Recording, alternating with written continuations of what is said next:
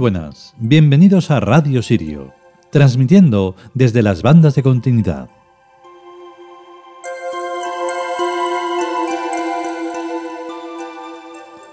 Para este capítulo o entrega de hoy, habría que decir algo así como que solo es, em, como se dice, sí, solo es recomendable para mayores de 15.000 años o más porque realmente este capítulo no deberíamos de publicarlo, pero sí, hay que publicarlo en honor a los tiud posibles que haya por ahí perdidos y sobre todo para recordarles a los monstruos Geaus que vamos a mencionar que tienen la guerra perdida.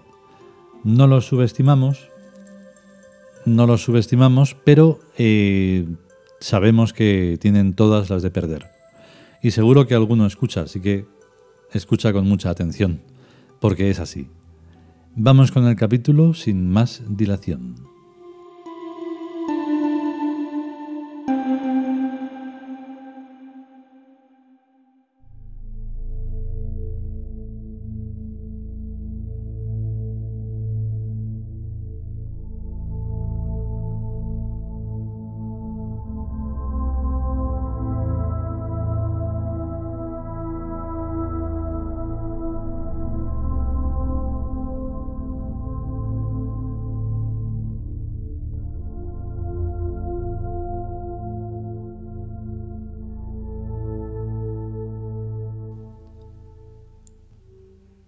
Libro de Renenet.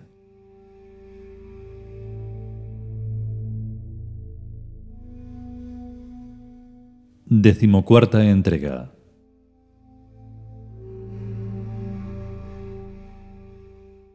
Áureo.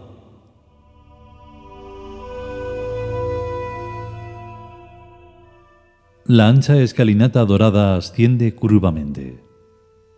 Verticales paredes a la izquierda a la derecha el cuenco de su puente. Cúpula exterior si es bajo el cielo, cúpula interior si es bajo techo. Cúpulas, moradas, pedestales, un disco blanco de psíquica absorción. La ciudad casa está desierta, joya inmensa y recogida. Etérea ausencia exterior, densa presencia interior. Vida sin cuerpos. ninguna imagen, nada que recuerde a nadie. Pulcritud, exactas proporciones, brillantez, colores claros, aire aún más que puro, vivificante. Soledad en la presencia. Desiertos están los pasillos y salones, desiertos pero palpitantes, prestos a la acogida, ligeros, nítidos morada del Dios viviente, centro del universo. Kentektai. Rojo y oro, ondeante, el salón de trono de meditación. Inaccesible, sagrado, imperial. Herméticos corredores se abren al paso, cubiculares, luminosos de geométricos mosaicos reconvertibles son las puertas, musicales las distancias. Grandiosa y circular de cúpula transparente es la cámara de ver el cosmos traducido a variables de color. Solitario y musical, Kentektai permanece en el eje giratorio del tiempo, es la morada del Dios, donde solo Cons es presencia. centro de una rueda de radios innumerables que intersectan planos concretos, donde el mismo Cons se manifiesta en avatar e imagen, y en igual remota sombra de sí mismo que en en torno suyo. Los cielos giran, Kentectai permanece. Caen las sombras sobre sus sombras, los cielos giran, las sombras se apartan. Su luz es más brillante que toda luz, sus colores más excelsos que todo color. Su luz habla con destellos, circular, absorbente, imperativa. Si el avatar mira a su Dios, el Dios le escucha. Y en su respuesta viene la voz del universo. Lejano y perdido en un rincón de su remoto mundo, el Dios sin gloria desciende por amor entre los seres. Donde quiera que haya conciencias por el amor, es el hálito de Kentectai y la energía que mueve los mundos. El Dios descendido ama para enseñar a amar e integrar por la fuerza del amor el mundo al que desciende en la armonía. Como constructor que construye, como creador que crea, Cons deja en Entectai su poder y su gloria y su soledad, y viene al hacer habitado con sus manos de obrero y la realeza en su mente. Días llegarán para las fiestas y serán necesarias, pero el calendario del trabajo que las justifica es oscuro y tenaz y disciplinado. Quien es Señor de los cielos, bien puede nacer en un pesebre con una sonrisa y vivir sonriente en una cabaña. Donde Él se siente será el trono, donde Él habite será Kentectai.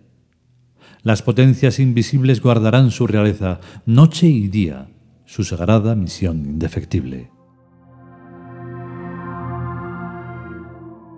Quien posee el omnipoder puede y debe descender indefenso al mundo de los seres indefensos y compartir sus angustias. Porque sólo así, descendiendo aún más bajo que lo más bajo, puede recogerse el amor como el agua en una concha.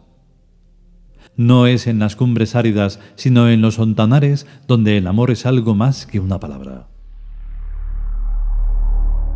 Quien tiene en sí toda sabiduría, bien puede olvidársela y redescubrirla conforme le haga falta.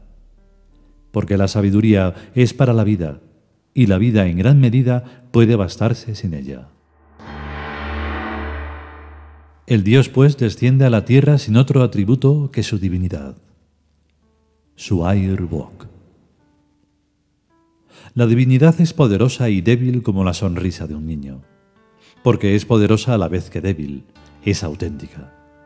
Solo los tiranos necesitan humillar con su supremacía porque los tiranos no son dioses, ni siquiera reyes, ni siquiera valen lo que un hombre normal. Por eso necesitan supremacía. Los dioses, los reyes y los hombres normales pueden pasarse perfectamente sin ella. El Dios desciende a la tierra, amando en busca de amor. Como el amor no puede comprarse, no necesita ser rico. Si tiene dinero no es para comprar amor, sino esclavos. Los esclavos sirven para las tareas subalternas, que no deben por decoro realizar los dioses excepto como deporte.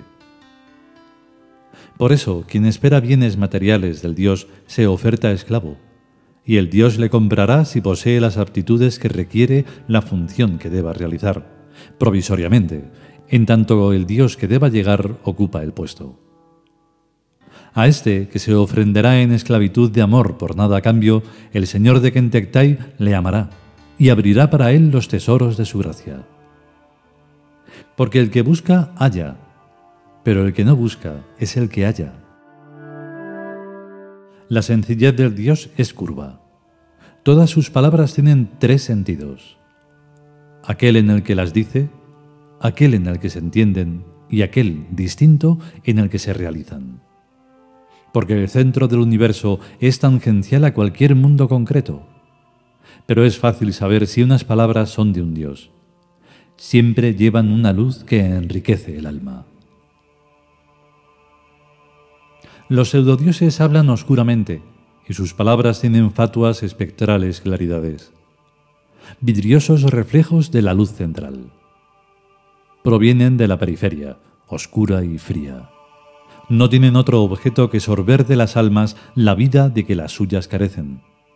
Son literalmente vampiros. La única guerra que Tebas tiene establecida es con estos vampiros, monstruos geaus, guerra a muerte hasta su aniquilación. Psicópatas perversos encarnan el máximo peligro para el mundo. Detectan Tebas mejor que cualquiera después de los Tiud, sus divinos habitantes natos.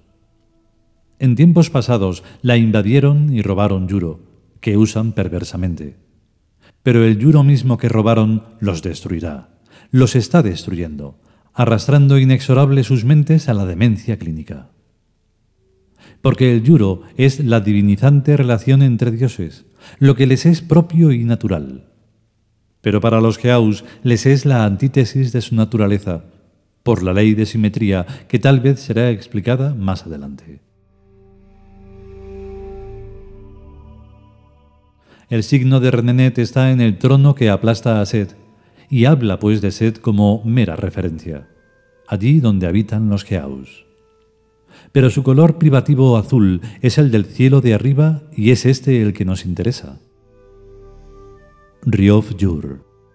Yuro de la luz, Yuro luminoso, sencillo y fácil como una canción de amor y de esperanza, fuerte y entero y sobrio aun en la misma plenitud pasional de su grandeza.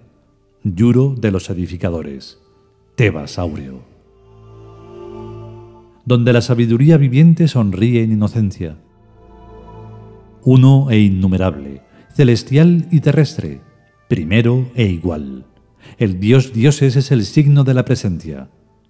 Donde Él habite estará la suprema realidad del entorno, la resultante de todas sus fuerzas, el centro de todos sus radios. Él, el Dios, la clave del arco de la vida comunitaria. Uno es Cons, uno su avatar viviente, en quien reposa la esencia de su nombre y enuncia el yo pero su esencia se extiende a todos los nombres dioses, como la vida de un cuerpo a todos sus miembros. Esto es Tebas.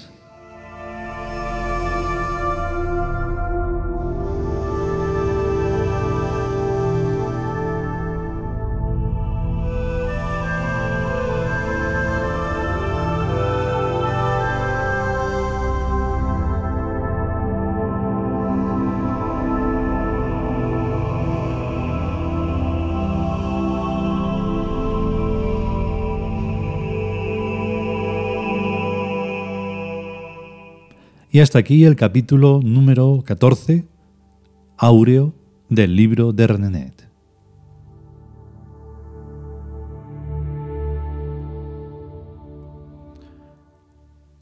Aunque claro, un poco de fuerza, pero sin tiranía, es necesaria, porque si no esos geaus que se disfrazan en cualquier cosa bonita y simpática y palmeadora de espaldas, pues puede jugártela.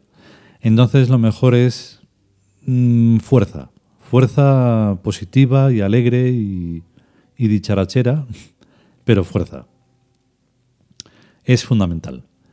Y lo cierto es que como en muchos otros capítulos, como está todo ahí bien clarito y sin ninguna duda, pues ya está. Solo añadir lo de siempre, que si podemos y sobre todo si queremos, pues volveremos con lo que corresponda. Mientras tanto, a estar bien. Hasta luego.